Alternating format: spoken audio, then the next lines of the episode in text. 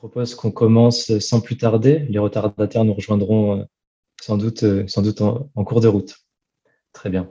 bien. Bonsoir à tous et bonsoir à toutes et à tous. Bienvenue à cette conférence organisée conjointement par Neoma Alumni Team Support, donc NATS Reims et Neoma Alumni. bienvenue à cette conférence donc, qui est accessible depuis n'importe où, donc que vous soyez étudiant, que vous soyez alumni, et bienvenue à ceux qui se situent également au campus de Reims en ce moment pour voir, pour voir la conférence. Donc Reims, justement, euh, qu'on connaît comme étant la ville du Champagne, la capitale mondiale du Champagne, j'oserais dire mondiale. Euh, donc en toute logique, en tant qu'étudiant rémois, eh nous, avons, nous avons eu envie de nous pencher plus en détail sur, sur les métiers du Champagne, d'avoir une sorte de perspective intérieure de ce que sont les métiers du Champagne. Euh, et cette perspective, disons, à travers le portrait de quatre professionnels euh, au parcours euh, inspirant. Alors, je vous les présente sans plus tarder de façon très brève. Donc, dans l'ordre de passage, nous aurons donc Madame Valérie Aigron, bonsoir à vous, donc, qui est directrice export donc, de la maison Champagne Mailly Grand Cru. Ensuite, nous aurons Monsieur Edouard Dordor, euh, pardon, Monsieur Edouard Dordor. Bonsoir, monsieur.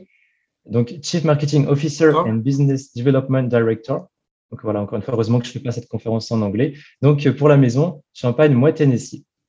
Ensuite, nous aurons le plaisir d'entendre Monsieur Alexidas, donc directeur régional de la maison Champagne Martel et compagnie. Puis enfin, nous aurons Madame Valentine Lagarde qui, euh, qui nous parlera un peu de son expérience de brand manager, brand manager France même, pour la maison Ruinard. Donc, euh, bonsoir à vous deux également. Euh, je profite de ces quelques instants pour vous remercier chaleureusement de votre présence. En tout cas, pour nous, ça, c'est très, on vous est très reconnaissant en tout cas de, de nous consacrer un peu de votre temps qu'on sait si précieux. Donc, ces différents professionnels vont présenter leur parcours d'abord académique, puis ensuite professionnel. Ils vont parler un peu de, de leurs expériences.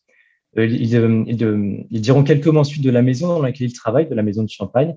Euh, et enfin, ils nous, donneront un bref aperçu de leur aspiration future, leur aspiration professionnelle future. Voilà, donc les présentations vont, se succéder et il y aura un temps de questions-réponses après chaque intervention, c'est-à-dire qu'on aura quelques, quelques minutes voilà, où vous pourrez poser vos questions respectivement dans le chat ou en prenant la parole, c'est même encore mieux, après chaque intervenant. N'hésitez pas également euh, à, couper vos micros pour ne pas qu'il y ait de bruit euh, parasite. Et si vous le souhaitez, activer vos caméras. C'est toujours plus sympa pour les conférenciers qui, voilà, qui prennent un peu de leur temps ce soir euh, pour nous parler de leur métier. Voilà, donc sans plus tarder, Madame Hégron, je m'efface et je vous laisse la parole. voilà, bonne première intervention. Merci beaucoup. Bonsoir à tous. Je suis... Merci beaucoup de m'avoir invité. Je suis ravie d'être là. alors moi, je suis diplômée du CESEM, euh, euh, année de diplôme 93, donc ça fait un moment maintenant, euh, au tout début du CESEM. et c'est dans le cadre de mes études du CESEM que j'ai moi découvert l'univers des vins et spiritueux avant même de découvrir l'univers des champagnes. Alors il se trouve qu'à cette époque-là, j'ai eu l'occasion pour mon premier stage de faire un stage chez moi des Chandons, bouclé bouclé, à Londres. Euh, et c'est comme ça que j'ai découvert cet univers-là. Euh, après, j'ai fait d'autres stages et moi, j'ai commencé ma carrière professionnelle dans la banque. Donc, ça n'a rien à voir du tout. Il se trouve que par contre, quand euh, j'ai découvert l'univers des, vins spiritueux chez Moët, c'est quelque chose qui a commencé à me passionner. Et donc, quand j'ai commencé dans la banque, je suis arrivée dans une ville où il y avait un particulier qui donnait des cours pour des particuliers pour plus connaître cet univers-là. Euh, cours que j'ai suivi et c'est comme ça que vraiment la passion est née. Et très vite, je me suis dit ben, que c'est un univers dans lequel j'aimerais bien évoluer. Euh, alors, sauf qu'à cette époque-là, les choses étaient un peu moins, enfin, ça fait un peu vieille combattante, mais c'est un peu ça. Euh, les choses étaient un peu moins ouvertes que maintenant, où c'est vrai que maintenant, vous pouvez passer d'univers à l'autre assez facilement. Moi, quand on est sorti d'école, quand on est rentré dans un univers, on était un peu censé y rester. Donc, faire le jump banque 20, c'était pas facile, facile. Donc, j'ai fait le choix de reprendre des études. Donc, j'ai démissionné pour refaire une formation en Bourgogne euh, qui s'appelle le CCIV et qui est dans le cadre de AgroSub Dijon, euh, qui m'intéressait à plusieurs titres. Alors, il y avait un volet commercial, mais pour le coup, j'en avais pas franchement besoin, euh, ayant déjà fait une école de commerce. Mais par contre, il y avait un volet technique qui était important sur tout ce qui est formation à l'œnologie, la viticulture, apprentissage à la dégustation, connaissance des vignobles du monde. et c'est comme ça que j'ai pu rentrer dans l'univers des vins. Euh, au cours de mon parcours professionnel sur lequel je reviendrai, j'ai continué à me former euh, parce que ça m'intéressait et ça me passionnait. Et donc, j'ai suivi euh, une formation anglaise au sein du WSCT, donc qui est le Wine and Spirit Education Trust, sur lequel j'ai passé le diplôme in Wine and Spirit, qui me permettait d'avoir une connaissance plus approfondie, pareil, sur toutes les problématiques de, production et puis sur les vignobles français mondiaux et sur la partie spiritueux aussi. Voilà. Donc après, dans ma carrière professionnelle, euh, moi, j'ai très vite, alors mis à part l'épisode de, la banque, j'ai très vite choisi deux choses. Euh, un, c'est l'international. Euh, donc ça, ça faisait suite en fait aux études que j'ai pu faire au CESEM, hein, puisque le, principe du CESEM était toujours le même. deux ans à l'étranger, deux ans en France avec un, double diplôme. Donc c'était dès le départ quelque chose qui m'intéressait. Et deux, moi, j'ai choisi de faire une carrière dans des PME. Euh, donc des petites structures viticoles, euh, parce que la partie produit, vignoble et production me, passionnait, parce que euh, je voulais avoir des métiers qui étaient polyvalents. Et c'est vrai que c'est un peu plus facile dans ce, dans ce genre de structure. Alors moi, j'ai commencé et j'ai longtemps fait une carrière dans des vins autres que le champagne. Euh, puisque j'ai travaillé euh, dans la vallée du Rhône, dans la Loire, en Provence pour ce qui est des vignobles français. Et j'ai eu des expériences à l'étranger aussi, euh, avec des expériences aux États-Unis et en Inde sur une partie production en Inde. À chaque fois, des expériences, mises à part la partie en Inde où j'étais sur un univers de production, toujours des expériences sur des postes export. Euh, ou des postes euh, de direction de, domaine. Voilà. Et ce qui m'a motivé à chaque fois pour changer de, structure, alors c'est un peu l'inconvénient des PME, c'est clair que c'est compliqué d'évoluer au sein d'une PME parce que très vite, euh, votre supérieur hiérarchique, si vous voulez prendre sa place, c'est le propriétaire du domaine. Donc, ça, limite un peu vos, possibilités. donc, pour pouvoir évoluer et connaître d'autres choses, moi, j'ai choisi de, de changer d'entreprise. Voilà. Euh, et donc, je suis arrivée pour le coup à Champagne-Mailly euh, assez récemment, euh, en mars 2020, alors ce qui n'était pas forcément le, meilleur timing quand on fait l'export, parce que c'était juste 15 jours avant le confinement, donc ça limite un peu, les déplacements. mais donc pour occuper à Mailly le, poste de directrice export. Alors, je vais présenter rapidement Mailly. On est une structure un petit peu différente des autres structures, puisque pour le coup, tous les autres intervenants vont plutôt travailler dans des négoces euh, champenois. Nous, on est une petite cave coopérative. Donc, Maï, avant d'être une, euh, une entreprise, c'est surtout un village. Euh, on est à 13 km de Reims. C'est un village qui a une spécificité en Champagne parce qu'on est un village grand cru. Euh, donc, ça fait partie des, points importants de, la Champagne. Et nous, on est une structure un peu particulière puisqu'on est une cave coopérative. Euh, donc, je ne sais pas si tout le monde connaît le principe des caves coopératives. On est en fait, on n'a pas d'actionnaire, mais euh, on est possédé par des vignerons. c'est une structure qui a une histoire forte. Elle a été créée en 1929, donc ça fait partie des premières caves coopératives de la Champagne. Et elle a été créée à l'époque parce que euh, les vignerons voulaient avoir une, euh, meilleure vie. Euh, et donc, il y a 25 vignerons qui sont réunis, qui ont décidé de créer une maison de champagne, qui ont décidé d'apprendre à faire le champagne et à le commercialiser. et surtout à valoriser le, terroir de maïs. ce qui fait qu'aujourd'hui, on est une cave avec une production assez haut de gamme, donc on n'est pas très grand, on gère 75 hectares euh, et on fait 500 000 bouteilles, euh, ce qui par rapport aux, autres entreprises autour de la table est, tout petit. Euh, on fait 500 000 bouteilles qu'on vend essentiellement à l'export, pour le coup, puisqu'on fait 70% de ventes sur les marchés export et 30% sur, sur le marché France. Euh, avec un positionnement aussi qui n'est que sur les marchés traditionnels. Donc, compte tenu des volumes qu'on a, on n'est pas du tout présent euh, en grande distribution. Alors, pas parce qu'on a quelque chose contre la grande distribution, c'est juste qu'on n'a pas les volumes euh, pour le vendre et aussi on a un positionnement prix qui est un petit peu élevé pour pouvoir travailler sur ce genre de marché. Donc, on va être présent sur la restauration en France et à l'étranger et tous les réseaux de cavistes en France et à l'étranger. Voilà en présentation rapide. Euh, donc après, mon métier à moi, c'est euh, de m'occuper de l'export. Alors, je vais aussi situer les choses. On est une toute petite équipe, on est 15 euh, au total. Euh, donc, euh, en résumé, à l'export, il y a moi et il y a moi. voilà. Donc, euh, c'est aussi l'intérêt voilà, des PME, c'est qu'on est assez, pour le coup, polyvalent. Alors, le directeur fait aussi, fait aussi un peu d'export, mais c'est vrai que pour le coup, c'est moi qui porte ça. avec un travail chez nous qui se fait en trois temps, mais qui est assez classique sur ce que vous pouvez trouver dans toutes les structures. c'est d'abord un travail avec nos marchés existants. Euh, donc tout un travail de collaboration avec nos importateurs, sachant que nous, on a choisi euh, une distribution où on a un importateur euh, par pays. donc on a des exclusivités sur, sur chacun des secteurs.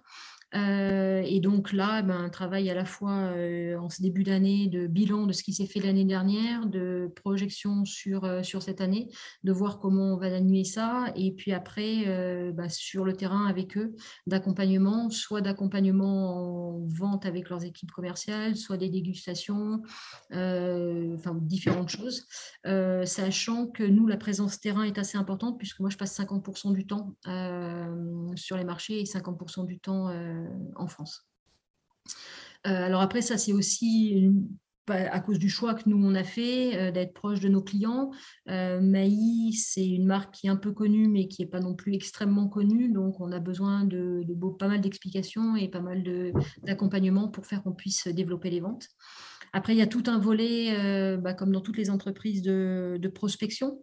Euh, donc, essayer de cibler les marchés sur lesquels on n'est pas, euh, essayer de trouver les interlocuteurs qui nous correspondent euh, et puis de les motiver à venir travailler avec nous. Donc, ça, c'est toujours un travail de, longue haleine. surtout que pour le coup, on n'a pas forcément, moi je suis pas forcément dans une logique de développement de gros volumes parce que je les ai pas, et donc plus dans une logique de valorisation. Donc c'est vrai que ça, demande des importateurs un peu spécifiques et qui soient aussi enfin pas se tromper sur cette démarche-là et qui soit aussi en phase avec, euh, avec ce qu'on recherche. Et puis la dernière partie, c'est toute une partie de relationnel et de travail avec euh, les journalistes, la presse, qui est à la fois fait euh, par la direction et puis ben, fait par moi quand je suis sur le terrain. Donc ça, c'est soit des dîners, dégustations qu'on va animer, soit des rencontres avec des blogueurs, soit des réceptions à Maï aussi. Grosse partie de réceptifs de nos clients, des clients de nos clients. Euh, pour essayer de faire connaître nos valeurs, essayer d'expliquer qui on est, comment on fonctionne, pourquoi on fonctionne comme ça, et de créer de la fidélité. Voilà. Sachant que dans nous, les développements qu'on souhaite avoir, c'est vraiment un travail de long terme. Donc, euh, c'est une entreprise qui a des valeurs fortes parce que, donc, ce que je vous disais, elle a été créée dans des manières, une manière difficile au départ. Si les vignerons vivaient pas bien, donc ils ont vraiment fait ce choix pour essayer de mieux vivre, avec un choix fondateur aussi très fort, c'est-à-dire qu'ils n'avaient pas de lieu de stockage. Donc nous, euh, ils ont passé plus de 30 ans euh, à creuser à la main les caves dans lesquelles on fait vieillir nos champagnes. Euh, et donc, euh, il y a un attachement très fort pour eux euh, à l'entreprise et on a un attachement très fort au travail en partenariat et sur le long terme avec les gens avec qui on peut collaborer. C'est ce qu'on essaye de mettre en place sur les marchés. Voilà en, résumé.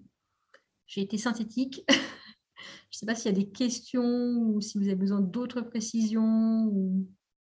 Merci à vous, Madame, Madame C'était très clair. Euh, n'hésitez pas si vous avez des questions. Euh, questions, c'est toujours un peu intimidant euh, de briser la glace, mais Madame Econ l'a très bien fait, donc c'est que c'est possible. Je ne mords pas, promis. moi, je peux peut-être poser une question pour commencer. Ça va peut-être lancer les autres. vous nous avez expliqué que vous avez un peu travaillé aussi en Angleterre dans le domaine du champagne. moi, j'aimerais savoir quelles sont à peu près les, les perspectives. Est-ce qu'il y a des perspectives assez larges de carrière dans le champagne à l'international parce qu'on associe souvent ce domaine à un secteur euh, très, euh, très ancré euh, français. Donc, je voulais savoir s'il y avait beaucoup de possibilités de carrière quand même internationale. Oui, alors moi, je pense après mes, collègues pourront rajouter, mais enfin, alors c'est pas que français, hein, champagne aujourd'hui, la Champagne, c'est 300 millions de bouteilles vendues dans le monde et là-dessus, c'est moitié-moitié français export. Euh, grosso modo, et c'est quelque chose qui est euh, changé, qui a pas mal changé, puisque l'export est vraiment en train de monter. Donc, une grosse partie de la commercialisation du champagne se fait quand même euh, sur des marchés export. Donc effectivement, il y a soit des postes euh, comme le mien dans, différentes structures, et il y en a dans toutes les entreprises qui sont représentées ici, euh, soit même, alors nous, ce n'est pas le cas parce qu'on est trop petit pour ça, mais vous avez des gens qui sont basés dans les pays comme ambassadeurs de marque, c'est le cas de Moët si, je ne me trompe pas, pour développer ces marchés-là. Donc oui, oui, l'international est important. Et c'est en plus historique en Champagne, puisque les grandes maisons se sont aussi développées à l'international dès le début. Hein. Vous avez des noms connus. Alors, la cuvée Cristal, de, de elle a été faite parce que euh, à l'époque, euh, le commercial de chez Rodrer a voyagé en diligence jusqu'à la cour de Russie et a développé une cuvée pour le tsar. C'est venu de là. Vous avez quelqu'un qui est connu aussi dans le monde du champagne qui s'appelle Champagne Charlie, qui était Charles Leipzig, euh, qui a parcouru le monde entier pour, pour développer le champagne. Donc très tôt, le champagne a quand même eu un ancrage international. D'autant plus aussi que sur des époques un peu plus lointaines, euh, le champagne était, était, bu par la noblesse française, mais que les nobles euh, voyageaient pas mal et que donc c'est comme ça aussi que ça s'est répandu dans les noblesses européennes. En fait, c'était un lien euh, entre tous. Donc oui, il y a beaucoup de moyens de faire de l'international dans le champagne. D'accord, merci beaucoup. De rien. Question qui, rejoint celle de Manon. Et à l'heure actuelle, en général, quels sont les pays hors France qui importent le plus de champagne ou les zones géographiques en, moyenne? Alors, les deux principaux pays euh, en ce moment, enfin en ce moment depuis un moment, c'est les États-Unis et l'Angleterre. Euh, les États-Unis en valeur et l'Angleterre en, volume. L'Angleterre est historiquement un très gros euh, marché du vin parce que c'est des commerçants, les Anglais, et le vin a été important pour eux depuis très très longtemps. et après, vous avez les pays européens, donc il y a l'Allemagne, il y a donc, tout ce qui est Suisse, Belgique. vous avez un pays un peu particulier qui me surprend toujours pour le champagne, qui est l'Italie.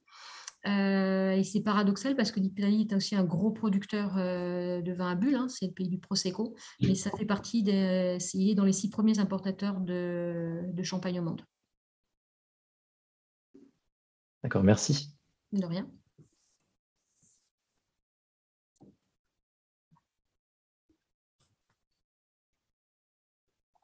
On dirait que l'Assemblée est encore un petit peu timide dans ce début de conférence.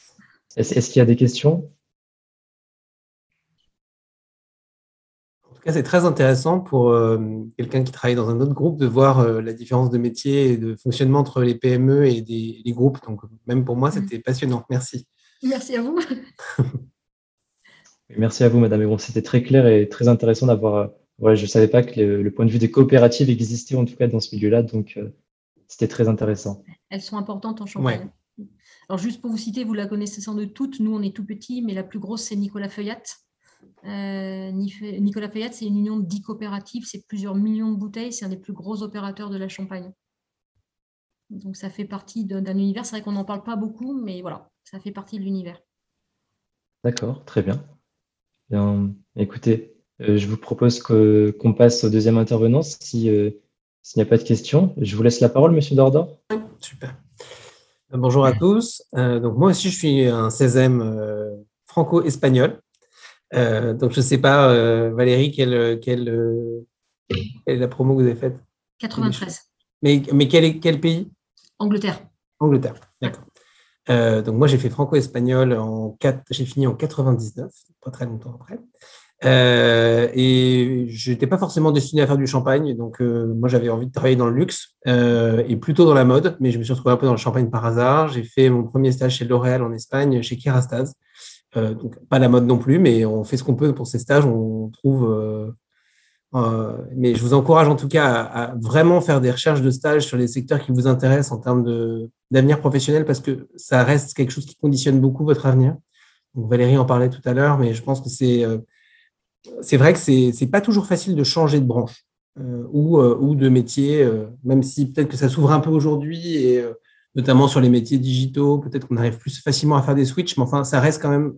Enfin, les stages conditionnent beaucoup euh, les, étapes suivantes. Euh, après, j'ai eu la chance de faire un deuxième stage. Euh, là, dans la mode, j'étais chez Saint-Laurent, en couture à Paris. Et je suis quitté la France en 2000, en 2000 peu de temps après le 16e, où je suis parti vivre en Australie. Et là, je suis passé dans les cosmétos, où j'ai fait euh, trois ans chez Saint-Laurent, à nouveau, mes parfums, maquillage et soins, à Sydney. donc, rien à voir avec le champagne. Et en fait, c'est en voulant quitter l'Australie et bouger que je suis parti vivre au Mexique après avoir vu une offre sur Internet c'est le début où euh, ça vous paraît fou, mais à l'époque, il n'y avait pas trop de jobs sur Internet euh, en 2003 et euh, j'ai répondu à une annonce pour aller bosser sur Veuve Clicquot au Mexique et je suis donc parti sans avoir jamais été au Mexique. mais le 16e franco-espagnol m'a bien aidé parce que du coup, j'étais dans une, dans une langue qui m'était assez familière et j'étais chef de marque, donc ce que fait Valentine aujourd'hui sur le marché français. Euh, pour Veuve Clicquot au Mexique. Alors, c'est vrai que c'est pas un des pays que vous avez cité, mais c'est un pays où, euh, par exemple, je vais dire, on est déjà près d'un million de bouteilles de mouette au Mexique. Donc, il y a certains marchés qu'on n'identifie pas forcément beaucoup, mais qui sont quand même des gros marchés de champagne dans les marchés émergents. Euh, et, et, donc, moi, je suis arrivé en 2003 et c'était un mélange de marketing, donc de brand ambassadeur aussi un peu, de, beaucoup d'éducation. Donc, sur des métiers plus juniors en Champagne, à la fois, il faut euh, sensibiliser euh, le, trade, c'est-à-dire donc les, clients, euh, essayer d'avoir, de mettre en place des, promos, des activations, euh, à la fois avec les points de vente, donc les cavistes, ou les supermarchés, etc., ou activer le on-trade. Donc le on-trade, c'est quand la bouteille est sur la table. donc nous, on parle vraiment du off-trade et du on-trade. Je ne sais pas si c'est pareil dans notre boîte. et donc le on-trade, c'est quand la bouteille est sur la table.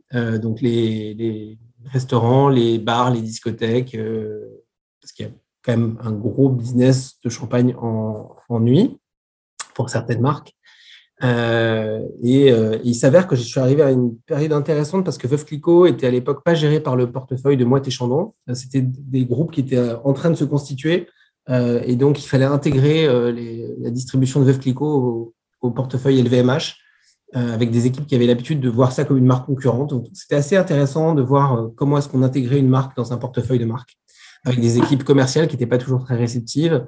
Et en même temps, il fallait trouver euh, sa propre différence par rapport aux autres marques du portefeuille. Puisque dans le portefeuille de Moët euh, donc il y a Moët et Chandon, Dom Pérignon, Veuve Clicquot, Ruinard, Krug et depuis peu Armand Brignac, qui est une marque que vous avez peut-être entendu. Je ne vois pas la tête de nos participants, mais du coup, je, ne sais pas si les, gens connaissent, c'est euh, la, marque qui a été faite par Jay-Z avec euh, la famille Cattier. Euh, et donc, voilà, j'ai passé deux ans au Mexique, vraiment passionnante. Après, je suis rentré sur le marché français où j'ai travaillé sur une marque d'alcool qui est Bélez, qui est une marque Diageo, mais qui est gérée par le, par le groupe MHD en France. C'est la joint venture entre Diageo et, et Moët Et donc, j'ai passé deux ans sur le marché français. Puis après, je suis allé en maison où j'ai fait du développement packaging pour Veuve Clicquot, à nouveau, où là, j'ai travaillé sur des produits. Euh, donc, Veuve Clicquot est assez connu pour ses, euh, ces, la Ice Jacket, c'est un produit qui est tout autour de la bouteille. C'est comme une combinaison de plongée qui se met autour de la bouteille. Ça garde la bouteille au frais. Je ne sais pas si ça dit quelque chose à quelqu'un. Euh, j'ai travaillé sur des changements de packaging. donc, une boîte qu'on a encore actuellement 15 ans après, ça me rassure. c'est une boîte à tiroir. C'était la première boîte mécanisable sur ligne euh, en carton. Donc, c'est monomatériaux. Et alors, nous, on travaille beaucoup sur euh, tout ce qu'on peut faire en termes d'impact euh, CSR. Donc, comment est-ce qu'on réduit notre impact par rapport à l'environnement? Donc, c'est vrai qu'on réduit le poids du verre, on travaille sur des emballages, parce que comme on, vend beaucoup de, produits en packaging, on essaie de réduire l'impact du packaging. Donc là, j'étais sur des développements produits, pas mal d'innovation. et puis, j'ai quitté le champagne pendant deux ans pour aller refaire des cosmétos. Euh, et je suis revenu euh, en 2010 chez Moët à nouveau. Donc, j'avais quitté le groupe. J'étais revenu euh, en 2010 pour être Business Development Director, où en fait, là, j'ai travaillé un peu sur ce que fait Valérie. Pareil, sur, donc j'étais basé à Paris et je m'occupais de zones géographiques. Donc, j'ai fait pour, pour Moët et Chandon et Pérignon, j'ai fait Asie-Pacifique pendant un an et demi. Après, j'ai fait Afrique, Moyen-Orient, Amérique latine, Caraïbes, Canada pendant quatre ans, et puis euh, North America, donc euh, Mexique, US, euh, Canada pendant un an et demi. voilà. Et, donc pendant cette période, en fait, je faisais un travail de d'export avec une grosse présence sur les marchés, donc un peu ce que, vous racontiez tout à l'heure, donc visite de nos partenaires. Alors nous, on a beaucoup de filiales en fait dans les différents pays, donc c'était visiter les équipes locales donc, vous parliez de est-ce qu'il y a des jobs à l'international? Oui, il y a des jobs à l'international. En, alors, pas que en marketing, il y a des jobs en marketing, en finance, en, logistique, en, voilà, dans, nos différentes filiales. Euh, et c'est vrai que le CESEM, c'est un super atout pour le coup, parce que je pense que le niveau de langue aide beaucoup à être rapidement opérationnel dans une filiale. D'ailleurs, je croise beaucoup de CESEM dans nos différentes entités. Donc ça, c'est assez sympa. Euh, Aujourd'hui, euh, nous, les marchés qui se développent le plus, euh, juste pour vous donner une idée, c'est euh, des marchés comme la Chine. Moi, je m'occupe aussi du cognac aujourd'hui dans mon job, donc j'ai un gros marché de cognac, euh, notamment en Chine.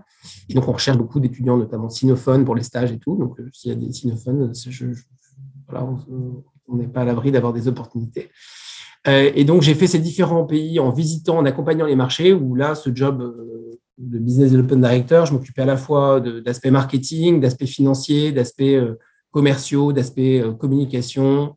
On a vraiment le, le, lien principal entre la filiale et, euh, et la maison mère, et les maisons mères, parce qu'il y en a plusieurs. et donc, on, s'assure que l'implémentation des programmes est bien faite dans les différents pays, que notre marque est présente, visible, elle est au bon prix, un peu les 4 P du marketing, de, tous les classiques que vous apprenez en ce moment. D'ailleurs, je regrette de ne pas avoir assez écouté, euh, je peux vous dire, c'est un peu dur, je me dis j'aurais dû écouter plus euh, au CESM. Euh, en plus, le marketing a quand même pas mal changé depuis parce que le digital a, vraiment joué un, rôle fondamental. Enfin, l'accélération des digital change transforme beaucoup nos, métiers.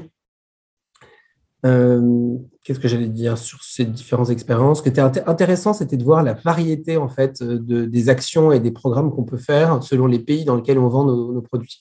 Donc les marchés matures dont, Valérie vous parlait avant, comme les marchés euh, euh, anglais ou américains, le champagne, les gens connaissent. vous avez des clients fidèles, réguliers. Il y a des canaux de distribution établis. c'est aussi le cas de marchés comme le Japon, par exemple, qui est un marché assez mûr pour White on a une grosse part de marché là-bas. Et c'est vrai que c'est des, marchés assez établis. Donc, quand vous y allez, il y a des structures, il y a des organisations, ça tourne, ça fonctionne bien. Euh, pas toujours avec le même mix de distribution entre le on-trade et le off-trade, justement. Donc, il y a des endroits où c'est plutôt des nightclubs, des restaurants, des bars. D'autres, c'est plutôt des cavistes. Euh, donc, voilà, ça dépend un peu des pays dans lesquels vous êtes. Euh, et, et, après, moi, j'ai travaillé donc pas mal sur les pays émergents, comme je vous disais, pendant, pendant quatre ans. Et, là, ce qui est intéressant, c'est d'aller effectivement euh, accompagner des, structures qui sont en plein développement, où les gens n'ont pas l'habitude de boire du champagne. Je souhaite avoir fait une formation sur, euh, le champagne, enfin sur nos champagnes au, Kenya. Et en fait, euh, après avoir expliqué la même chose que ce que je faisais d'habitude, avec les notes de dégustation de citron, de pommes, etc. et tout, de brioche, je me suis rendu compte que les gens à qui je parlais n'avaient jamais vu de raisin de leur vie. Donc là, je me suis dit, il faut que je rétro-pédale. Et donc, c'est important de savoir s'adapter, d'adapter son discours euh, euh, beaucoup à l'audience qu'on peut avoir dans ce genre de, marché émergent. Et c'est assez drôle parce qu'on est vraiment euh, sur le food pairing. On fait souvent des recommandations de quels sont les champagnes qui vont bien, les, quels sont les plats qui vont avec tel, tel champagne. Et pareil, on a souvent des réflexes très français de dire hein, ça va très bien avec un foie gras. Et en fait, vous êtes dans un pays où les gens ils, mangent complètement autre chose. Donc, je trouve c'est intéressant de, de, ce travail d'adapter en fait nos, la culture du champagne à une culture locale. Euh, donc voilà. Je ne sais pas si Valérie, si ça répond un peu à ce que vous avez fait, comme ça, ça rendra peut-être le truc plus interactif. oui, tout à fait. Après, il y a plein de, similitudes. Alors, c'est vrai que nous, on est un peu moins poussé dans toute l'approche marketing parce qu'on est plus petit, donc voilà. Euh, mais après, c'est le même travail sur les terrains, effectivement, de, s'adapter à chacun des marchés. Euh, et entre vendre un chinois ou vendre un américain, c'est pas du tout la même chose. Euh, et, je rejoins aussi par rapport à la formation CESEM. Pour le coup, on va faire, on va inventer notre notre formation mais qui permet d'avoir cette capacité d'adaptation et surtout d'écoute sur des cultures différentes. Et ça, c'est hyper important.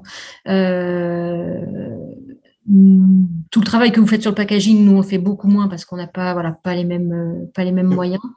Euh, mais après ça rejoint les mêmes euh, les mêmes choses.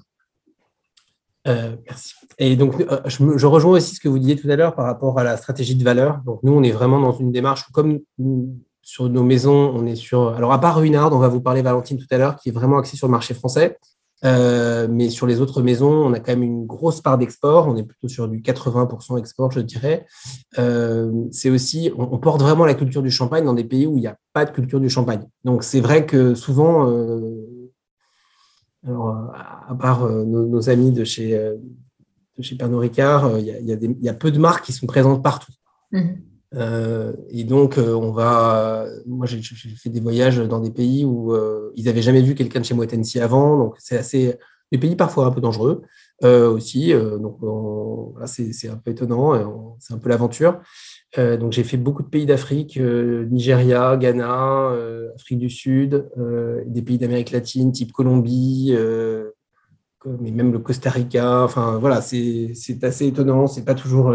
On apprend beaucoup de choses avec les, différents marchés qu'on peut visiter. Brésil, gros marché du champagne aussi. Euh, et donc voilà, mon job actuel aujourd'hui, je suis directeur marketing et, en charge du, développement commercial de, toutes les marques du portefeuille Moet sur le travel retail. Alors, je suis un peu comme Valérie, j'ai démarré juste avant le Covid. C'était pas le meilleur moment pour faire du travel retail. Euh, deux mois, enfin non, six mois après mon arrivée, euh, nos, volumes chutaient de 95%. Donc euh, voilà, on s'est dit, est-ce que euh, nos jobs vont continuer à exister euh, ou est-ce qu'on va se faire virer très vite Et finalement, on a la chance d'être dans un grand groupe et où ils ont été quand même super supportifs de la transition qu'on a pu vivre. et moi, je, donc je pilote un business à distance depuis deux ans, puisque la plupart des activations marketing que je mets en place dans les différents pays. Alors moi, j'ai quatre directeurs marketing qui bossent dans les pays, j'ai une équipe euh, à Singapour, une équipe à Dubaï, une équipe à Paris pour le marché européen, une équipe à Miami pour le marché euh, américain, avec qui je bosse en Zoom euh, depuis quasiment deux ans. Je pas tous. J'en ai commencé à aller en revoir quelques-uns, mais pas tous. Et la particularité, c'est qu'on fait beaucoup de projets. Nos projets continuent à, voir le jour, mais on ne voit pas forcément les endroits où on les met en place. Euh, donc, euh, en ce moment, j'ai ouvert une boutique euh, Veuve en Chine. Je ne l'ai pas encore vue. on l'a montée uniquement en Zoom avec des fournisseurs qui sont sur place parce que nous, on ne peut pas se déplacer. Il y a trois semaines de quarantaine. Et encore, pour avoir un permis, c'est compliqué. Donc, voilà, ça, a changé vraiment notre manière de travailler. et je travaille, en fait, mon métier, c'est de travailler avec les différentes maisons de champagne du groupe et d'adapter leur stratégie au travel retail. Donc, euh, qu'est-ce que ça veut dire? C'est un peu compliqué. C'est-à-dire qu'en fait, eux, ils ont des programmes marketing qui fonctionnent pour un environnement classique, euh, type euh, bar, restaurant, caviste. Et en fait, en travel retail, on vit des expériences différentes. Vous êtes pressé, vous avez le droit d'acheter que 1,5 litre d'alcool. Vous avez des gens de plein de nationalités différentes au même endroit.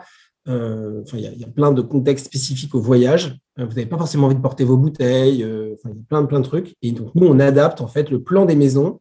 Je fais un plan marketing adapté pour que ça résonne avec le voyageur. et donc, que ça soit, ça soit Dubaï, Singapour, Miami. Enfin, voilà. on adapte nos plans selon l'endroit dans lequel on est en termes de langue, en termes de, de raisons d'achat. Euh, donc, euh, les gens qui achètent, ils n'ont pas, pas les mêmes raisons d'acheter à Dubaï que, euh, à, Sydney. Donc, par exemple, ça va être soit un aéroport d'arrivée, soit un aéroport de départ, en fonction du prix du marché local, en fonction de, des raisons pour lesquelles vous voyagez dans cette destination. Si vous allez à Ibiza, en général, c'est que vous allez faire la fête.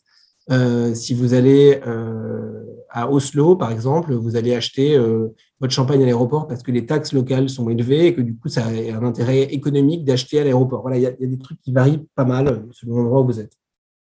Euh, et je travaille aussi avec les maisons pour créer des programmes spécifiques aussi, donc euh, des offres euh, liées à une ville. Donc, par exemple, je vais avoir un Veuve Clicquot Sydney pour avoir un produit qu'on ne trouve pas en Australie et qui va du coup l'emballage vous donne plus envie d'acheter comme un souvenir ou, comme un cadeau. Donc, on travaille sur toutes les occasions d'achat des consommateurs. On travaille aussi pas mal sur le digital. Comment est-ce que j'engage mes consommateurs en amont de leur voyage pour leur donner envie d'acheter? Sur le champagne, qu'est-ce qu'on fait d'autre? On, aide le consommateur à faire le bon choix, trouver le champagne qui lui plaît dans les différentes gammes qu'on peut avoir, en les éduquant et en les sensibilisant aux différences entre les produits. Souvent, les gens ils connaissent le brut, mais ils ne connaissent pas forcément les millésimés, les rosés, euh, les grandes cuvées. Donc, c'est tout un travail d'éducation sur le point de vente. Et euh, écoutez, je pense que c'est à peu près tout par rapport à ce que je fais aujourd'hui pour le faire simple. Mais euh, voilà. Je rebondirai s'il y a des questions. Merci à vous, Monsieur Dordor. C'était très intéressant. Vous avez fait vraiment beaucoup de choses. vous avez beaucoup voyagé, etc. Donc, c'était très intéressant. Merci à vous. Euh, est-ce que est-ce que est-ce qu'on a, des questions euh, parmi ceux qui sont euh, qui sont connectés? Ah, J'en vois une. Alors, je la lis, à moins que vous. Moi, je ne vois pas les questions en fait. Moi, je n'arrive pas à les lire. Alors, je vais vous les lire si ça vous convient. Alors, Ambre Gilbert qui nous demande Bonsoir à tous. J'ai une question qui peut s'adresser à tous. Qu'est-ce que vous a apporté votre formation à Neoma pour votre carrière professionnelle? Alors, je vais prendre la question, puis je pense que après, mais, euh, ce que j'ai trouvé particulièrement adapté au cursus, euh, alors CESEM, parce que moi, j'ai pas fait euh, euh, à l'époque, ça s'appelait CESEM, j'avais beaucoup de mal avec les changements de nom, moi, je suis pas encore. mais ce que j'ai trouvé particulièrement adapté, c'était le fait d'aller passer deux ans à l'étranger. Je trouve que ça donne une ouverture d'esprit dont Valérie parlait juste avant et, et une adaptabilité qui est vraiment importante. L'autre aspect, c'est de faire des, faire des stages. Je trouve que l'immersion d'entreprise est fondamentale, c'est-à-dire que mon premier stage, j'ai vraiment adoré. Je me suis donné à fond. Enfin, franchement, c'était, passionnant et j'avais envie d'y rester, mais c'était trop tôt. le deuxième, j'étais en troisième année et ils m'ont embauché euh, en fin de stage. Euh, donc, euh, franchement, c'était je pense que l'immersion en entreprise est fondamentale parce que si vous, si vous maximisez cette expérience, c'est vraiment une, bonne chance d'embauche. Et nous, beaucoup de nos embauches aujourd'hui euh, dans mes équipes, c'est des gens qu'on a eu en stage, puis en VIE, euh, qu'on envoie à l'autre bout du monde en VIE faire euh, donc, un stage à Hong Kong, à Singapour ou, à, ou, à, Miami et qu'on finit par embaucher quand ils reviennent en France. Après, ils arrivent, ils ont fait deux ans et demi sur nos marques. C'est quand même génial. Donc, ils reviennent avec une expérience incroyable et je trouve que c'est, ça, ça, les met vraiment le pied à l'étrier. Très bien. J'espère que ça répond bien à ta question, Anne. Merci de l'avoir posée. J'ai une deuxième question très intéressante qui est posée par Chloé Varin. Alors, bonjour, dans le secteur du champagne, le travail d'une personne dans le secteur marketing est-il diversifié au quotidien, étant donné que le produit est identique d'année en année? Ok. Euh, oui, alors le, le, travail est très varié déjà entre savoir si vous faites du marketing local ou du marketing central, d'une certaine manière. Le local, c'est le marketing opérationnel sur la mise en place de plans euh, dans un pays spécifique. Euh, et donc, c'est comment est-ce que je fais briller ma marque dans un marché donné en travaillant avec la force de vente commerciale de ce pays-là, en travaillant avec les journalistes, les blogueurs dont Valérie parlait tout à l'heure, en travaillant avec la grande distribution, en pilotant son prix, en voyant sa part de marché, euh, en voyant comment est-ce qu'on peut mettre en avant ces marques dans euh, un certain nombre de comptes en trade particulièrement euh, emblématiques, parce que vous allez rayonner si vous êtes dans des super comptes, des, bars ou des, des, hôtels ou des palaces. ça permet de faire briller votre marque. Donc ça, c'est du marketing opérationnel local. Donc ça, c'est un métier qui est, à mon avis, génial pour mettre le pied à l'étrier. Et je pense que même faire un job commercial au départ, c'est quand même avant de faire du marketing, c'est même mieux, euh, parce que ça permet de comprendre les problématiques euh, qu'on peut avoir. Euh, et après, il y a d'autres métiers marketing. Moi, j'ai fait du marketing développement. Donc là, on travaille sur du packaging, sur de, la création de visuels, sur des campagnes publicitaires, sur la création de sites internet, la création d'expériences digitales. ça peut être de, des PR, la com. enfin, vraiment, ça peut être assez varié, oui. Très bien, merci pour, pour cette réponse. J'espère que, que, que Chloé a bien répondu à ta question. Euh, alors, est-ce qu'on a peut-être une dernière question avant de vous laisser tranquille, Monsieur Dordor? Euh, Chloé vous remercie. Euh, si on n'a pas une, moi j'en ai une, mais je ne voudrais pas monopoliser super. la parole. Euh, ben oui, vous avez beaucoup changé de, de, de, boîte, ou en tout cas beaucoup changé de, de, pays. Vous avez fait vraiment beaucoup de choses. Qu'est-ce qui vous a poussé en fait à toujours, euh, à toujours changer de, ben, justement d'entreprise et à toujours viser un, autre pays pour euh, Alors j'ai pas. Alors, je, rejoins un peu ce que disait Valérie tout à l'heure, c'est-à-dire qu'en fait, euh, bon, après quand on quand on a 20 ans de carrière, forcément, il faut changer un peu de boulot, sinon vous allez vous ennuyer vraiment beaucoup. alors on a la chance chez Motensi d'avoir pas mal de marques. Néanmoins, moi, je suis parti deux fois. je suis aussi parti après, après MH. Euh, je suis allé chez Vuitton deux ans aussi. Et moi, je pense que l'apprentissage des. Euh, pour se perfectionner, il faut continuer constamment à, changer de soit d'entreprise, soit de métier dans l'entreprise, soit de marque, parce que sinon, vous allez faire la même chose, ça ronronne, on s'ennuie, et, euh, vous allez devenir moins stimulé et puis surtout, quand vous aurez 45 ou 50 ans, euh, ça vous paraît très très loin et je peux vous dire que vous serez plus du tout compétitif. Euh, donc, on a besoin de, rester très connecté euh, et de continuer à, à, apprendre parce que si on n'apprend pas, c'est fini. Il y a des petits jeunes qui vont arriver qui vont prendre notre job. D'accord, ben, merci beaucoup. On, comprend bien les enjeux en tout cas. Euh, ben, je vous remercie. C'est intéressant de bouger. je pense que si on a l'opportunité de le faire, notamment quand vous êtes jeune et que vous n'avez pas d'enfants, c'est quand même beaucoup plus facile. après, ça devient un peu moins. Donc profitez-en, c'est un moment génial. Et ça demande de sortir de sa zone de confort, ce qui est jamais, jamais facile, mais toujours enrichissant, j'imagine. Très bien. Merci à vous. S'il n'y a pas d'autres questions surprises, euh, je vous propose de, passer au prochain, euh, prochain intervenant. Euh, Monsieur Dast, est-ce que c'est -ce c'est bon pour vous? Oui, c'est bon, c'est bon. J'étais fasciné par le, discours d'Edouard, donc c'est bien. Bon. donc bon, mais ok, donc moi je vais, je vais me lancer. Mais déjà bonsoir à tous et à, tous. Bon, désolé, moi je n'ai pas fait le 16e, donc je vais quand même contribuer, mais euh, voilà, modestement. Euh, donc moi j'ai fait un, bachelor en, corporate management à, à Bordeaux Business School. J'avais fait euh, le SC Reims après en, un master marketing international et que j'avais complété après avec un billet en, corporate affairs à, Budapest en Hongrie. Euh, ce qui était un choix un peu original à l'époque, mais parce que on était en 2005 et c'est l'époque où l'Europe de l'Est commençait à se greffer à, l'Union européenne et donc il y avait pas mal d'opportunités qui qui s'ouvraient. Et euh, voilà. Et puis donc après j'ai commencé euh, j'ai commencé ma carrière euh, en, banque. Bon, j'y reviendrai un peu après. Euh, j'ai vécu dix ans euh, en Asie Pacifique, au, au Vietnam et en, en Indonésie notamment. pour représenter le, le, château Aubryon, qui est, si vous voulez, un peu le, le ruinard de Bordeaux, un peu des, des, des grosses marques en, en, Bordeaux. Euh, et donc aujourd'hui, je suis directeur commercial euh, sur la partie émier pour le, Champagne Martel. Euh, je donne également des, des cours de, de négo euh, à Subdeco Bordeaux. Et puis je, je, crée en parallèle une petite plateforme de, de livraison. Euh, c'est un peu le Uber Eats du, du poulet rôti. Bon, ça n'a rien à, rien à voir avec le champagne, mais bon, c'est un petit côté euh, entrepreneur. Voilà. Euh, donc en fait, ce qui, ce qui a fait euh, moi mon, mon, parcours en Champagne, c'est qu'effectivement moi j'étais comme comme Valérie parti pour faire travailler plutôt dans la banque, euh, parce qu'en plus, je suis de Corinth, à l'origine, c'était quand même plutôt une école connotée finance. Et on avait beaucoup de, passerelles possibles. Donc moi, j'ai travaillé euh, notamment à la direction centrale des risques de la, Société Générale. Euh, je pilotais euh, une quarantaine de personnes à, à 25 ans. Euh, bon, c'est la carrière qui, qui, qui, ça peut dérouler. C'est des, endroits où vous gagnez pas mal d'argent, où vous avez un plan de carrière très clair. Euh, et en fait, un jour, j'ai participé à une, enfin, écouté une conférence comme ce qu'on fait aujourd'hui, euh, qui m'a vraiment fait euh, fait réfléchir. Et donc, euh, c'était une intervention de, de Vicente Lizarazu, donc vous savez le champion du monde de foot. Alors peut-être qu'il y en a parmi vous qui n'étaient pas encore nés en 98, je ne sais pas, mais bon voilà, qui qui venait et qui faisait une, une, une conférence sur le, le, sens au travail. Et en fait, il a raconté une anecdote et je me permets de vous la vous la donner parce que je trouvais que, en tout cas, moi, elle m'a fait réfléchir. Euh, il racontait un contremaître qui, qui va avoir trois ouvriers sur un chantier. Euh, il, a, il va voir le premier ouvrier qui était un peu, un peu avachi, un, petit peu triste. Et il lui disait, mais qu'est-ce que tu fais?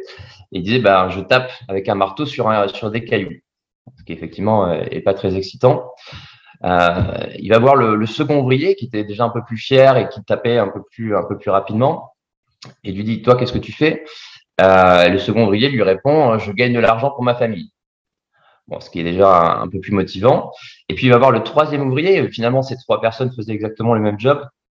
Euh, et on voyait le, troisième ouvrier qui était très fier, qui tapait avec précision sur, euh, les, pierres. Il disait Toi, qu'est-ce que tu fais? Je construis une cathédrale. Et, euh, et, en fait, je trouvais ça génial d'être exigeant dans le, dans le sens au travail et moi, je me suis rendu compte que j'étais vraiment euh, plus sur un métier alimentaire que sur euh, sur la construction d'une cathédrale. Et euh, j'avais voilà 25-26 ans, donc je me disais c'est quand même triste et ça va être ça va être long. et du coup, j'ai décidé de m'orienter sur sur les métiers du vin en général, j'avais pas trop d'idées, j'avais pas trop euh, de formation d'ailleurs, euh, et donc j'ai commencé à chercher sur Google. Euh, moi, j'avais envie de voyager en Asie du Sud-Est parce que c'était une région du monde qui me qui me plaisait bien, euh, et donc j'ai tapé importateur de vin euh, Asie du Sud-Est. J'ai tombé sur, je suis tombé sur deux ou trois euh, sociétés. j'ai envoyé mon CV. Alors il y en a une qui a bien voulu me me recevoir en entretien. Sauf que le problème, c'est que moi, je n'avais absolument aucune formation en, en vin. Donc, je, suis allé euh, à la FNAC acheter euh, le vin pour les nuls euh, pour, me, pour me former un petit peu. Euh, et puis, bon, j'ai fait un peu illusion, pas trop quand même, mais bon, un, peu illusion pendant l'entretien. Et je suis parti au Vietnam avec voilà un job un job en poche pour être business business développeur pour un des un des gros gros importateurs internationaux de, de vin là-bas sur l'Indochine. Et donc en fait voilà c'est un peu comme ça que j'ai mis le pied dans le vin. Donc comme quoi des fois il faut avoir un peu de un peu de culot, parfois ça ça marche. et donc voilà moi je suis resté quatre ans au, au Vietnam où je pilotais la partie nord et, centre Vietnam. J'avais une équipe de, de quatre euh, sales euh, euh, à gérer là-bas. Donc nous, on travaille beaucoup sur la partie on-trade, ce que, ce que disait Edouard, c'est-à-dire vraiment là, tout ce qui est restauration, hôtellerie haut de gamme, parce que vous imaginez au Vietnam, si vous voulez, c'est la majorité des gens consomment du vin, enfin de, de la bière et du whisky. Donc tout ce qui est vin, c'est vraiment assez confidentiel. Mais ça, ça nous permettait à nous de vivre dans une vie un peu de luxe, si vous voulez. Donc en fait, on était un peu payé pour aller dans des beaux restos, des beaux hôtels. Et donc, je me suis dit que j'avais quand même vraiment sacrément bien fait de, de quitter Paris euh, pour pouvoir aller vivre cette, euh, cette vie-là. Euh, et voilà. Et puis, donc, au bout d'un moment, j'ai fait, j'avais fait un peu le tour de la question, au bout de 4-5 ans. J'ai créé une société aussi là-bas en parallèle, un peu comme l'équivalent de, de Sense, euh, de Smartbox ici en, en, Europe. Donc ça c'est ça c'est sympa dans les pays émergents parce que vous avez des, plus d'opportunités, vous rencontrez beaucoup plus de gens euh, plus facilement, vous avez accès à des, à des décisionnaires aussi plus, plus rapidement. On faisait des soirées euh, dans les dans les ambassades avec l'ambassadeur américain ou, ou, français. Donc ça c'est vrai que c'est quand même hyper hyper sympa. Euh, et puis donc après, on, m'a recommandé pour pouvoir travailler pour, euh, bon, pour le Château Aubryon. Donc si vous voulez, euh, c'est vraiment une opportunité qui est géniale quand vous avez envie de représenter une jolie marque. Euh, moi, je suis originaire de Bordeaux, donc si vous voulez, ça me parle, ça me parle beaucoup. Euh, et donc c'était assez incroyable d'annoncer à mes parents qui au départ m'avaient quasiment banni de la famille parce que j'avais quitté le, le, le, job un peu sécurisant dans la banque avec des belles carrières pour aller partir au Vietnam vendre du vin. Euh, ils se sont dit mais qu'est-ce que qu'est-ce que fait notre fils? Et euh, finalement, je reviens avec euh, un titre de, de, un peu de brand ambassadeur de, du Château Brillant. Donc bon, ça va. J'ai pu, euh, j'avais accès du coup au, repas de famille du dimanche, sous réserve d'amener des bouteilles de temps en temps quand même. Et, et voilà. Et en fait, petit à petit, moi, j'étais en charge au départ d'une petite zone géographique qui était le L'Asie du Sud-Est, si vous voulez, donc c'est le, le, Vietnam, le Cambodge, la Thaïlande, la Malaisie, tous ces tous ces pays-là, qui sont des, petits marchés, mais après qui sont très très sympas euh, à travailler. Et puis au fur et à mesure, j'ai grandi euh, en interne dans la dans la société pour finalement gérer euh, à la fois la partie Europe, le Moyen-Orient, l'Asie et, et l'Océanie. Euh, et si vous voulez, dans ce dans ce job-là, euh, il y avait une partie qui est une partie représentation pure, ben, ce qu'on appelle voilà les, les, brand ambassadeurs là dont on a dont on a parlé précédemment. Où là, votre job, vous n'avez pas un job commercial, c'est simplement faire rêver. Finalement, c'est ça votre job, c'est euh, raconter l'histoire, raconter euh, la philosophie du, du domaine que vous représentez. Donc euh, voilà, vous vous retrouvez euh, dans des 5 étoiles à côté de millionnaires euh, qui, qui, boivent en trois gorgées votre, votre salaire mensuel. Donc c'est toujours un, un, plaisir. Mais bon, c'était c'est quand même très excitant de vivre ce genre d'aventure. J'avais une deuxième partie qui était vraiment du, du, du, marketing. Donc là, effectivement, on réfléchissait comment arriver à créer créer la marque parce que Aubryon en Asie, c'est si vous voulez, c'est pas très connu. Euh, donc, il faut effectivement arriver à trouver des leviers marketing pour faire en sorte que les, les marques grossissent. Et donc, ça, c'est quelque chose dont on se rend pas compte euh, quand on parle, par exemple, de Mouette et Chandon. On, on se rend pas compte du travail euh, énorme qui a été fait de, de marketing au, au préalable. Aujourd'hui, ça nous paraît normal, mais euh, arriver à cet état de normalité, c'est un, un travail de, de, de, 30, 40, 50 ans. C'est extrêmement euh, long et, euh, et, créatif. Et euh, un troisième aspect qui était vraiment un volet commercial, parce que nous, on fait du trading de grands crus. Donc, si vous voulez, on travaillait vraiment sur la partie grand cru classé de Bordeaux. Et donc, on, voilà, on travaille des importateurs pour, euh, pour développer les ventes sur, ces, sur cette partie-là. Euh, voilà à peu près sur cette partie un peu euh, asiatique. Et puis après, moi, j'avais envie de, de, rentrer en France parce qu'à un moment donné, on se pose la question quand on a un parcours assez international, où est-ce qu'on fait sa vie? C'est important aussi. Euh, bon, il y a des belles vies à vivre en, en Asie. Moi, j'avais euh, j'avais l'intention quand même de, de, créer une famille plutôt plutôt en France, donc j'ai décidé de, de, revenir sur Bordeaux. Euh, et donc, quand je suis rentré sur Bordeaux, au fur et à mesure, ça me ça me titillait, disons, d'aller voir un petit peu autre chose, parce qu'effectivement, comme l'a très bien dit Edouard, c'est important de, diversifier sa vie professionnelle. Euh, et le Champagne me, me parlait parce que c'est un, si vous voulez, c'est une région viticole qui est quand même porteuse de convivialité, qui est euh, et de fête. Euh, donc ça, c'est quand même important dans les valeurs quand on quand on a envie d'incarner quelque chose, c'est important de, de s'identifier à ces, à ces valeurs-là. Euh, c'est une région qui, en termes d'économie de marché, est quand même en train d'exploser. Donc ça, c'est important pour vous en tant qu'étudiant quand même de réfléchir un minimum aussi à la, au, business, à la partie business, parce que si vous voulez, si vous êtes des fans de, de, de vin de Languedoc ou de, de Sancerre, bon, c'est super, hein, mais enfin, vous n'aurez pas les mêmes carrières que si vous travaillez à, Bordeaux, en Cognac ou, en Champagne. Et à un moment donné, il faut quand même aussi euh, euh, réaliser ça. Effectivement, comme le disait Valérie, euh, là en 2021, la Champagne, c'était 320 millions de bouteilles, valorisées à un peu plus de 5 milliards d'euros. Donc ça veut dire qu'aussi, c'est des, des endroits où, si vous voulez, vous avez des, des grosses structures, vous avez aussi des rémunérations qui sont supérieur à ce que vous pouvez trouver dans d'autres régions viticoles. Euh, et puis, vous avez une dynamique de marché qui est quand même beaucoup plus agréable parce que du coup, quand vous allez voir les, les acheteurs, vous avez une, euh, une, force de persuasion qui est aussi un peu, un peu différente. Donc ça, c'est aussi quelque chose qu'il faut, qu'il faut prendre en compte. Euh, et voilà. Et donc moi, mon objectif aujourd'hui, si vous voulez, c'est de créer des marques. Donc c'est pas vraiment la même chose que que ce que vont faire des, des, euh, des, des, gens qui sont sur des marques établies, euh, comme voilà, comme les groupes de Moët et Chandon, euh, comme euh, Roderer, etc. Nous, on a des marques qui sont au demeurant. D'ailleurs, je pense que les champagnes sont un peu meilleurs que les que les nos concurrents, mais bon, ça, je, je le dis gentiment. mais simplement, elles sont pas encore très connues. on est assez fort. On avait fait un choix historique dans, au Champagne Martel de faire de la de la distribution, de la GD vraiment. Donc, nous, on s'est vraiment spécialisé sur des champagnes de GD entrée de gamme dans les années 60-70. Euh, à l'époque, le champagne n'était pas très bien valorisé. On avait d'ailleurs eu l'opportunité d'acheter euh, la marque Ruinard euh, dans, les, années 70. Donc évidemment, aujourd'hui, on s'en mord un peu les doigts, mais bon, c'est comme ça. Euh, et on, s'est vraiment développé sur ça. Mais en fait, aujourd'hui, on a envie de, diversifier le panel de, de champagne qu'on a. Et donc, on a, comme on est propriétaire, nous, on a 200 hectares de, de vignes en Champagne, donc on est les, les deuxièmes plus gros propriétaires de Champagne euh, après euh, après Mouette. Euh, on a voilà accès à une, une source d'approvisionnement qui est très importante. On a des équipes marketing qui sont qui sont douées, qui sont créatives, et du coup, on arrive à créer des produits et créer des champagnes qui sont un petit peu différents de ce qu'on peut trouver. Enfin, nous, on fait peu tout ce qui est possible de faire en Champagne, de l'entrée, du moyen et du haut de gamme, avec des champagnes personnalisées. On a une, un outil de production qui est très très flexible. Et voilà, aujourd'hui, l'objectif, ça va être d'arriver à créer des marques. Moi, en mon cas, dans mon cas, sur des marchés, euh, à la fois sur des marchés matures en Europe, donc effectivement euh, l'Angleterre, l'Italie, euh, la Suisse, qui sont des, gros marchés en Champagne, mais aussi aller prêcher la bonne parole en, Afrique, notamment, où là, effectivement, les, les, les champagnes sont pas encore très connus. c'est en train de se développer, mais c'est pour, le coup, pour l'instant, plutôt des, des champagnes d'entrée de gamme.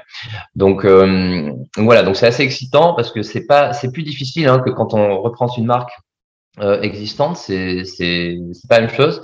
Par contre, on a aussi une fierté. Euh, enfin, en tout cas, personnellement, moi, moi j'aime bien euh, l'idée, voilà, d'arriver de créer des marques parce que euh, quand on arrive et quand on voit dans un hôtel ou dans un restaurant des, des clients s'extasier euh, sur des sur des bouteilles où on sait que c'est à l'origine nous qui avons euh, été à l'origine du processus et qu'on vient après leur un peu leur expliquer la philosophie et le style des vins bon ben ça c'est quand même quelque chose qui est vraiment excitant de excitant à voir et de voir un peu son impact personnel sur l'organisation. C'est ça qui est agréable et c'est pour ça que c'est vrai que moi je suis je suis plutôt j'aime bien aussi travailler sur des sur des marques enfin, sur des, des, tailles qui sont peut-être un peu plus intermédiaires, maintenant pas forcément des énormes groupes, euh, mais euh, mais alors, on peut pas parler de PME. Nous, on fait 65 millions d'euros de chiffre d'affaires, donc on va pas dire non plus que c'est une, une, PME.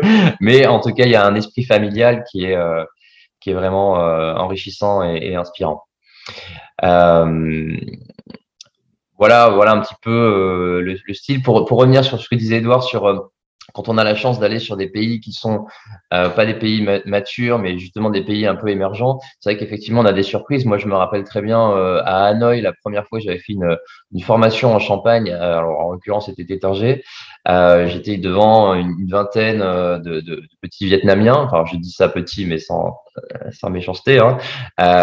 Ils, donc ils découvraient pour la première fois le Champagne et j'ai ouvert, euh, j'ai fait, sauter le bouchon, euh, et en fait j'en ai eu quatre qui ont eu peur et qui se sont cachés sous la table. Donc pour, pour vous donner un peu une idée euh, des, des, des, mondes et des cultures euh, dans lesquelles parfois on, on, se confronte. Bon évidemment maintenant les choses ont bien changé, mais c'est quand même assez drôle de, de voir ça. Euh, voilà donc c'est c'est des métiers, euh, de toute façon, l'export, euh, l'international euh, en, vin, en, champagne, qui sont quand même extrêmement enrichissants, où on rencontre beaucoup de gens, beaucoup de gens passionnés, beaucoup de gens inspirants, et c'est ça qui probablement fait un peu cette la touche particulière dans le, dans le monde du champagne ou du vin en général, euh, que ce soit la partie production, les, les, viticulteurs, tous les gens qui travaillent à la vigne, mais aussi tous les gens qui sont euh, sur la partie plus commerciale. Euh, en général, ce sont quand même des gens qui, qui sont passionnés par, euh, par ce qu'ils font euh, et qui vivent le produit. Donc, euh, si vous voulez, quand moi je compare avec ce que j'ai pu vivre avant, en plus en, en banque, bon, en général, vous, vous rencontrerez jamais des banquiers qui sont passionnés pour vous parler de PEL. Quoi. C'est, pas tout à fait le même, le même affect. Euh, voilà, et c'est probablement ça qui est intéressant dans, dans cet univers-là. C'est, c'est vraiment la, la, touche affective et émotionnelle qui peut, qui peut y, exister. Voilà, voilà pour moi, euh, un peu en quelques lignes, euh, ces, ces dernières années. Très bien, ben, merci beaucoup, Monsieur Das. C'était, c'était encore une fois très intéressant. Vous avez également fait beaucoup de choses à chaque fois. Personnellement, ça me, ça me surprend, agréablement, bien sûr. Euh, est-ce est-ce qu'on a des questions euh, dans l'assemblée? Je vous laisse peut-être le temps de, les taper. Euh...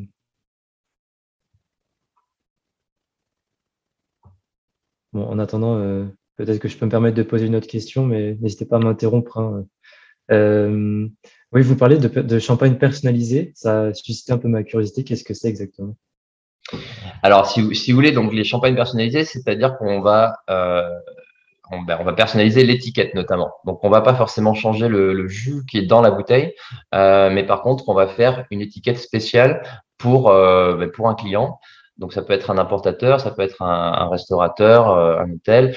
Euh, donc là, par exemple, si vous voulez, en ce moment, on travaille sur un sur un projet à Singapour euh, pour une, une chaîne d'hôtels de luxe. Alors, je, je précise pas trop parce que sinon Mouette va nous, va nous piquer le contrat, donc on ne sait jamais.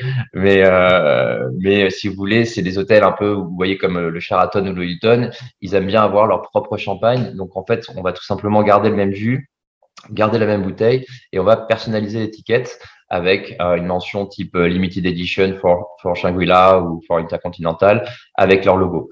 Euh, et ça, en général, c'est des projets qui bah, déjà permettent de, de mieux valoriser les, les, champagnes parce que du coup, nous, en général, on, on facture aussi ce, ce service-là et ça permet aussi d'augmenter un peu la, la profitabilité.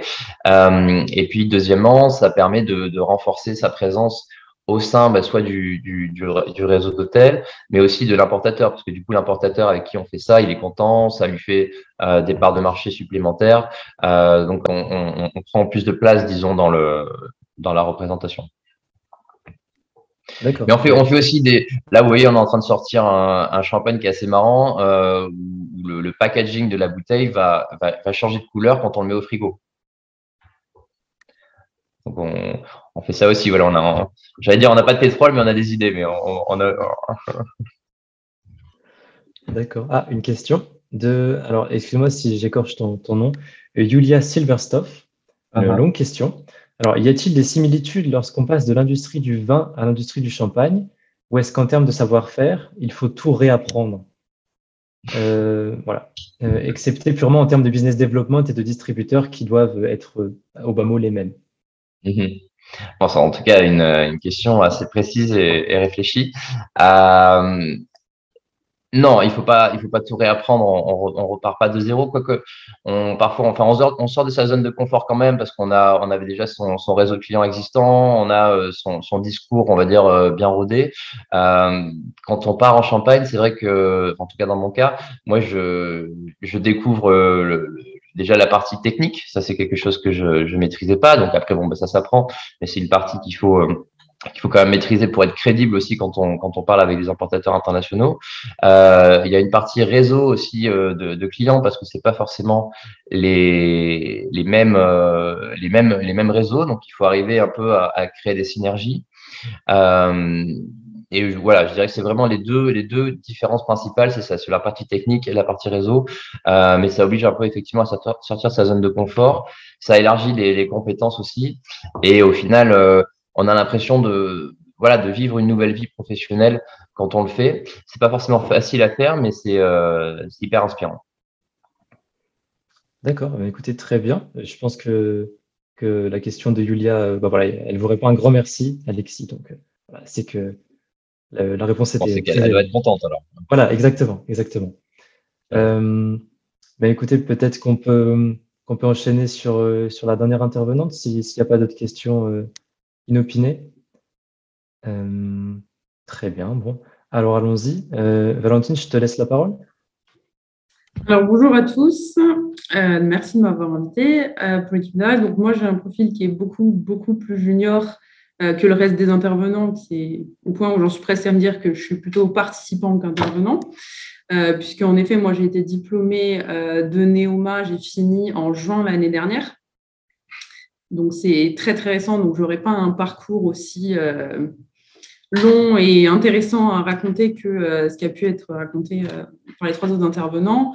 Euh, je suis entrée à Neoma en 2018, donc il y a quatre ans de cela en parcours PGE, euh, donc pas de CESEM euh, non plus pour moi. Et je suis partie directement, j'ai fait que six mois à Reims et je suis partie en césure. puisque, comme l'a dit Edouard, les stages, c'est vraiment quelque chose qu'on nous a toujours poussé en nous disant que ce serait vraiment ça qui ferait la différence une fois qu'on serait sorti de l'école. Euh, donc, je suis partie six mois euh, dans une maison de champagne à Reims, euh, Paul Couronne. Donc là, une petite structure qui a été lancée en 2008 de mémoire, donc c'était encore très récent. Donc il y avait beaucoup de choses à faire et je me suis retrouvée à un moment dans l'entreprise où le propriétaire a décidé qu'il était, enfin, de vouloir faire autre chose, on va dire. Donc il m'a un petit peu laissé les clés de la maison en me disant euh, Je suis sûre que tu feras ça très bien et tu as six mois pour gérer la maison. Euh, donc là, j'ai fait énormément de choses, euh, que ce soit la gestion du showroom, que ce soit l'export, que ce soit les, douanes, que ce soit vraiment le marketing, l'événementiel de la maison. on n'avait pas les budgets que, j'ai aujourd'hui sur Ruinard, donc c'était des, des, événements à beaucoup plus petite ampleur. Euh, mais quelque chose de très, très diversifié pour le coup, puisque euh, PME euh, veut ont touché un petit peu à tout. À la suite de cette expérience, je suis partie aux États-Unis pendant un an. Donc, j'ai fait six mois dans un domaine viticole en Californie, où là, je me chargeais également du développement commercial, donc avec pas mal de rendez-vous professionnels, privés, avec des clients au domaine et également du développement aux États-Unis. Euh, et un petit peu marketing. Donc là, j'ai commencé à toucher un petit peu au marketing digital puisque je gérais les réseaux sociaux, newsletters et informations euh, clients euh, via le digital. J'ai fait ensuite donc six mois en échange universitaire aux États-Unis également à Indiana University. Et je suis revenue en France à la suite pour faire mon MSc donc à Reims, le MSc Wine and Gastronomy, donc que j'ai terminé il y a six mois, un petit peu plus de six mois maintenant. Euh, je vais un peu prêcher pour ma paroisse, mais euh, très bon choix.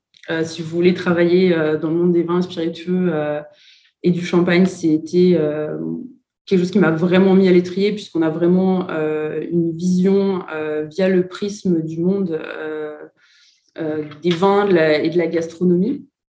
On a également eu la chance, nous, de passer le WSET 3 euh, durant euh, mon, programme. Donc, c'est aussi quelque chose qui peut paraître un peu euh, technique, mais qui finalement est très valorisé dans les entreprises. Moi, je sais que tous les entretiens que j'ai passés à la suite de mon, MSC m'ont parlé de ce WSET3. donc, si vous avez l'envie et la chance de le passer, faites-le parce que pour le coup, ça peut être vraiment valorisant. Et donc, à la fin de ce programme, je suis rentrée donc, chez Runard, euh, au sein de Moët Tennessee, en stage euh, de fin d'études, donc euh, assistante brand manager France. Et là, encore une fois, j'ai donc ma manager qui a décidé de partir en congé maternité cette fois. Et donc, j'ai pris son poste depuis septembre l'année dernière. Donc, ça fait six mois que je suis au poste de brand manager France, officieusement. Euh, pour la maison Guinard. Euh, donc, comme l'a expliqué un petit peu Edouard, il y a deux types euh, de marketing qui sont faits au, sein de MH. C'est donc le marketing central, c'est-à-dire les maisons qui vont définir un plan marketing stratégique pour l'année, pour l'ensemble de la maison, et puis les marchés. c'est-à-dire moi le poste que j'ai en marché France qui déclinons ce plan stratégique marketing qui a été défini par le central. Ruinard, on a une position un petit peu particulière puisqu'on est la seule maison de Moet Tennessee à avoir un marché vraiment intégré à la maison. Euh, puisque le marché France, nous, c'est le marché historique. On a plus de 50% euh, des volumes qui sont euh, faits en France. Donc, on a voulu conserver le marché France au sein de la maison et ne pas faire de partenariat avec Diageo comme c'est fait pour les autres maisons. donc, nous, on est vraiment intégrés au sein de la stratégie et du plan maison. donc, moi, que je fais euh, globalement tous les jours, c'est euh, prendre la stratégie qui a été établie par la maison globale et la décliner pour le marché français. Donc, que ce soit euh, pour le coup en trade ou off trade, puisqu'on fait les, deux sur le marché français, et créer vraiment la notoriété, développer la notoriété de la marque sur le marché français. visibilité, événements, que ce soit des événements créés 100% par Ruinard, on a fait par exemple euh, des, gros événements l'année dernière sur trois semaines où on invitait des clients du grand public pour vraiment avoir cette visibilité-là. On fait des partenariats euh, sur par exemple les foires d'art, ce genre de choses, euh, des vitrines pour des, gros clients. donc vraiment marketing assez opérationnel et bien sûr il y a toute la partie également donc, stratégique euh, qui consiste à élaborer euh, pour le marché euh, la déclinaison du plan du central. voilà, donc globalement beaucoup moins de, voyages, moi, parce que je suis sur, la partie France. mais voilà, donc pas mal, malgré tout, de, de, rencontres et de choses intéressantes, puisque pour le coup, on est quand même assez diversifié euh, puisque même si on a une, maison euh, qui fait partie de moi Tennessee, euh, sur le marketing front, je suis toute seule. donc, on a quand même l'opportunité de, de, faire énormément de choses au sein du marketing. Voilà, globalement, beaucoup plus court, mais ce que je peux vous dire sur les expériences que j'ai depuis que je suis sortie de Neoma.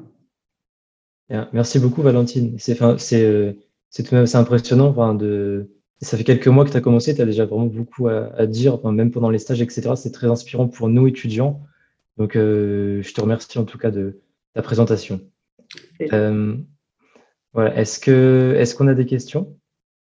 Je vous laisse peut-être le temps de, temps de les, taper. Moi, j'ai une euh, petite question, si, je peux. du coup, Valentine, vous avez une, une carrière plutôt jeune pour le moment. Euh, donc j'aimerais savoir quelles sont euh, pour vous vos perspectives de carrière, vers quel poste vous voulez évoluer, peut-être d'autres maisons? Euh, alors moi, ça va sembler très redondant ce qui a déjà été dit, mais je voudrais vraiment voir autre chose que la France.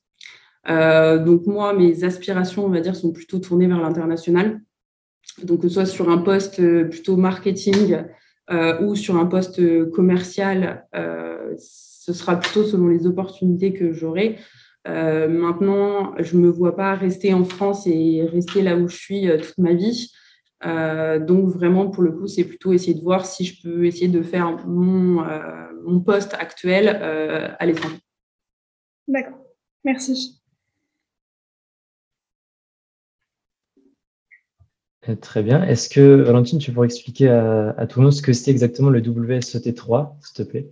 Peut-être. Euh, alors, le WSET, donc, c'est un organisme euh, anglais de mémoire qui euh, propose des formations sur le vin. Donc, il y, a, plusieurs niveaux et d'ailleurs, ce n'est pas uniquement les vins, il y en a pour les spiritueux, il y en a pour la bière et il y en a pour le. Je crois qu'il y a des spiritueux spécifiques. Il y a le saké. le saké, voilà, c'est ça. Merci. Euh, donc, c'est des formations donc, euh, à différents niveaux euh, de, technicité, on va dire.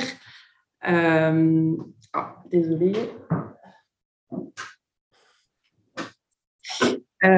donc, on va dire que c'est les niveaux vont augmenter avec la difficulté et la profondeur des connaissances qu'on nous apporte. Donc, moi, pour le W7.3 que j'ai passé donc avec Neoma, euh, on m'a fait à peu près 60 heures de, cours. On a dégusté une soixantaine de vins. en cours.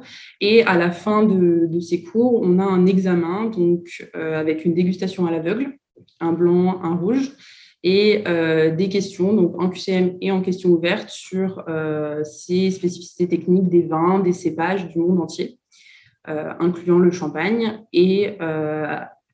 À l'issue de cet examen, euh, selon euh, votre pourcentage de bonnes réponses, puisqu'il faut avoir un minimum 50% dans chaque catégorie, euh, on vous délivre le diplôme.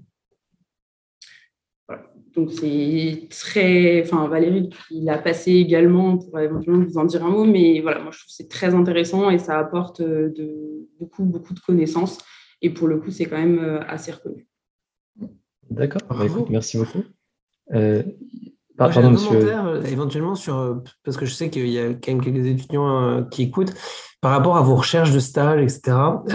pour vous dire qu'en en fait, on est très, très, très sollicité. Et donc, je ne sais pas si tout le monde se rend compte, mais parfois c'est difficile de répondre. on est contacté sur LinkedIn. Moi, j'ai une vingtaine de personnes qui m'écrivent par semaine. Et donc, je m'excuse d'avance, mais du coup, je ne peux pas répondre à tout le monde. et c'est vrai qu'il faut que peut-être les gens se réalisent que euh, aujourd'hui, euh, c'est vrai que c'est pas facile de trouver un stage, mais dites-vous bien en face de vous pour y arriver. Euh, c'est vraiment clé que vous sachiez vous adresser à la bonne personne, avec en vous étant renseigné sur l'industrie. je pense que la préparation en amont de vos applications sont fondamentales parce qu'on a beaucoup de gens qui nous écrivent, ils vous envoient un mail et il n'y a même pas votre nom. vous voyez que c'est un truc copier-coller qui sont envoyés à 25 personnes. voilà, c'est vrai que je, vais vous encourager à, à, bosser un peu en amont quand les gens cherchent des, stages euh, et à bien cibler euh, vos, interlocuteurs. Parce que c'est vrai qu'on ne vous le dit peut-être pas beaucoup euh, en cours. Je ne sais pas si les, camarades sont d'accord, mais voilà. Merci pour ces conseils, justement. Une, question. Et pareil, évitez de contacter les gens sur Instagram ou Facebook, qui sont plutôt des réseaux personnels. et du coup, en fait, les gens ne vont pas forcément vous répondre parce que en fait, c'est leur vie privée. Donc, euh, moi, j'encourage, par exemple, chez nous, chez LVMH, on ne recrute pas euh, sur LinkedIn. En fait, on envoie les CV par rapport au. Il faut, écrire au, site LVMH, répondre à une annonce précise. Mais en fait, les gens qui vous disent est-ce que vous pouvez m'aider à trouver un boulot? En fait, ce n'est pas possible. Ça ne fonctionne pas comme ça. Donc, voilà, c'est vrai que ne soyez pas déçus. Ce n'est pas personnel. C'est juste qu'il y, y, a beaucoup de sollicitations, beaucoup de gens qui cherchent. Euh, et puis, il y a des process et ce n'est pas notre métier à nous. Aucun de nous quatre. Euh, donc c'est vrai que là, on témoigne sur notre expérience à nous, mais malheureusement, on n'est pas recruteur, on n'est pas ORH, on est voilà. Il faut, juste le comprendre. Très bien, merci. J'ai une autre question de la part de Chloé Varin, je crois qu'il s'adresse plutôt à Valentine.